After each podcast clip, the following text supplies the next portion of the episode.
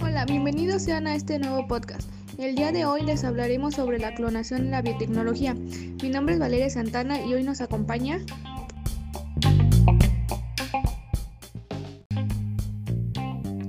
Ingrid Rodríguez. Hola, yo soy Ángel. Y yo, Vanessa Rosales.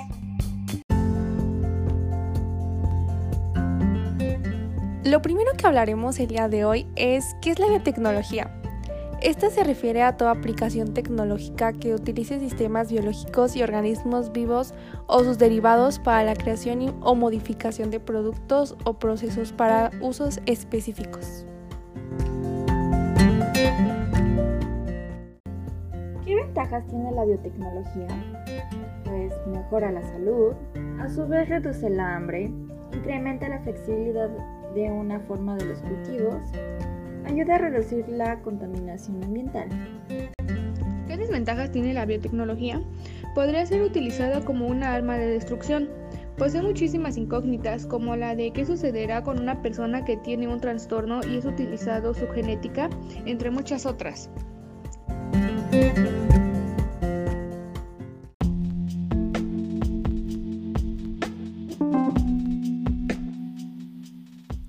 ¿Ustedes sabían que la clonación es una forma de reproducción no sexual que se da naturalmente en muchas plantas junto con la reproducción sexual y que, a diferencia de esta última, produce copias genéticas exactas de la planta orgánica? Clonar significa crear un ser vivo idéntico u otro, a partir de una célula del individuo original.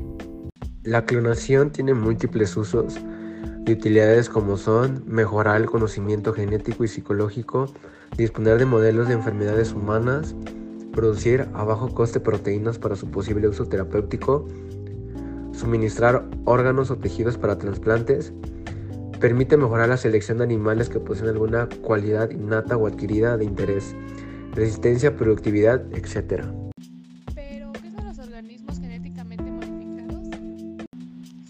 como su nombre indica, organismos que han sido modificados a nivel genético, han cambiado su estructura esencial del ADN. Son organismos cuya composición ha sido alterada para un fin, ya sea adquirir una característica especial o para agregar un trozo de ADN mal hecho.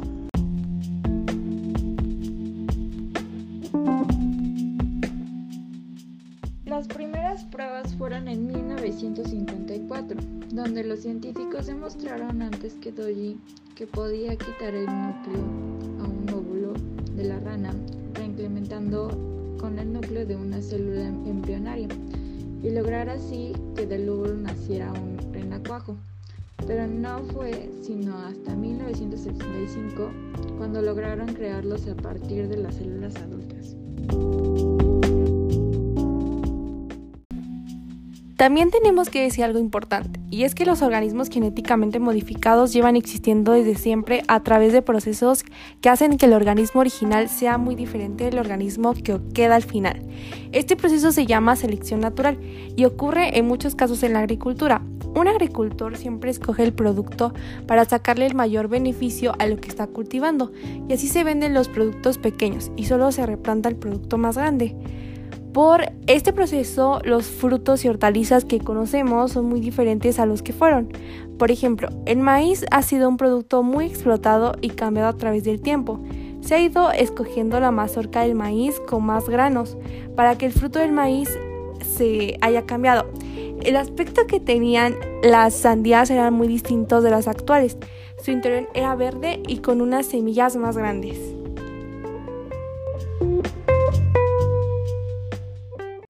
Un ejemplo de clonación fue de la abeja Dolly, el cual consistió en que los científicos sacaran todo el material genético, ADN, que contenía la oveja adulta.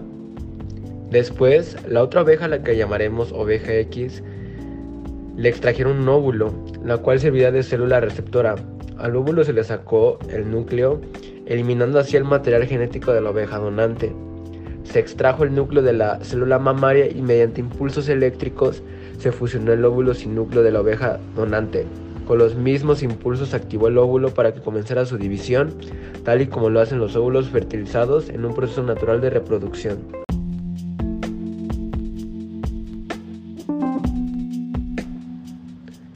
Un ejemplo de clonación fue de la abeja Dolly, el cual consistió en que los científicos sacaran todo el material genético, ADN, que contenía la oveja adulta, Después, la otra oveja, la que llamaremos oveja X, le extrajeron un óvulo, la cual servía de célula receptora. Al óvulo se le sacó el núcleo, eliminando así el material genético de la oveja donante. Se extrajo el núcleo de la célula mamaria y mediante impulsos eléctricos se fusionó el óvulo sin núcleo de la oveja donante. Con los mismos impulsos activó el óvulo para que comenzara su división, tal y como lo hacen los óvulos fertilizados en un proceso natural de reproducción. Ventajas de la clonación. 1. El mejoramiento de las especies. Por ejemplo, las plantas transgénicas clonadas, al modificarlas, pueden mejorar su capacidad para resistir sequías. 2. Actualmente existen muchas especies animales y vegetales en vías de extinción. La clonación permitiría conservarlas para el futuro. 3. En el caso específico de la clonación humana, la capacidad para resistir funciones en organismos con daños, eh, por ejemplo la cirrosis hepática, regeneración neuronal, en injertos de la piel para los pacientes quemados, entre otras. Y ahora las desventajas de la clonación. Número 1. Manipulación genética suplantando a la naturaleza de las cosas. Número 2. Va contra los valores éticos porque es una clonación. Se seleccionan los mejores genes, pero hasta llegar a esto lo que no sirven son despojados y mueren. Número 3. No permiten el curso natural de la vida e identidad, ya que al clonar la fábrica de un individuo, no permitiendo que nazca naturalmente porque así lo decide la naturaleza, y también guardando su identidad, ya que asemejar a otro. Y número cuatro, altera los componentes de un ser vivo manipularlo para un fin.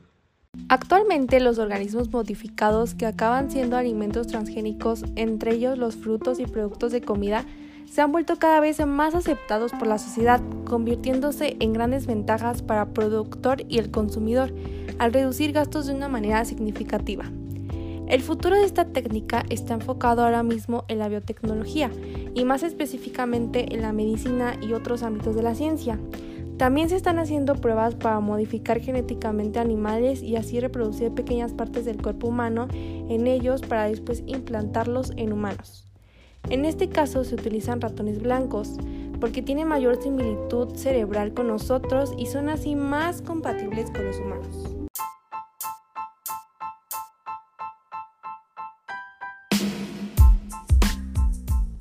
Finalmente, resolveremos estas breves preguntas. ¿En qué momento el uso de las células se vuelve un atentado desde la perspectiva ética? Desde el momento en el que se utiliza un embrión para poder investigar las células, aunque esta parte está siendo autorizada por la parte donante del embrión. ¿Qué será mejor o qué es mejor? ¿Salvar una vida adulta o un embrión en formación? Un embrión en formación ya que él tiene más posibilidades de sobrevivir que en un adulto, ya que si la persona tuvo alguna enfermedad, él ya está sufriendo con una, mientras él, el embrión, tiene mayor posibilidad de sobrevivir. Y la última pregunta dice, ¿cuándo el uso de las células se pueden convertir en un delito? Eh, cuando se busca volver a implantar el embrión clonado en el cuerpo de una mujer.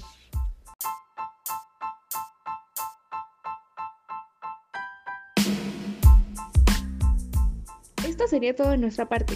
Gracias por escucharnos.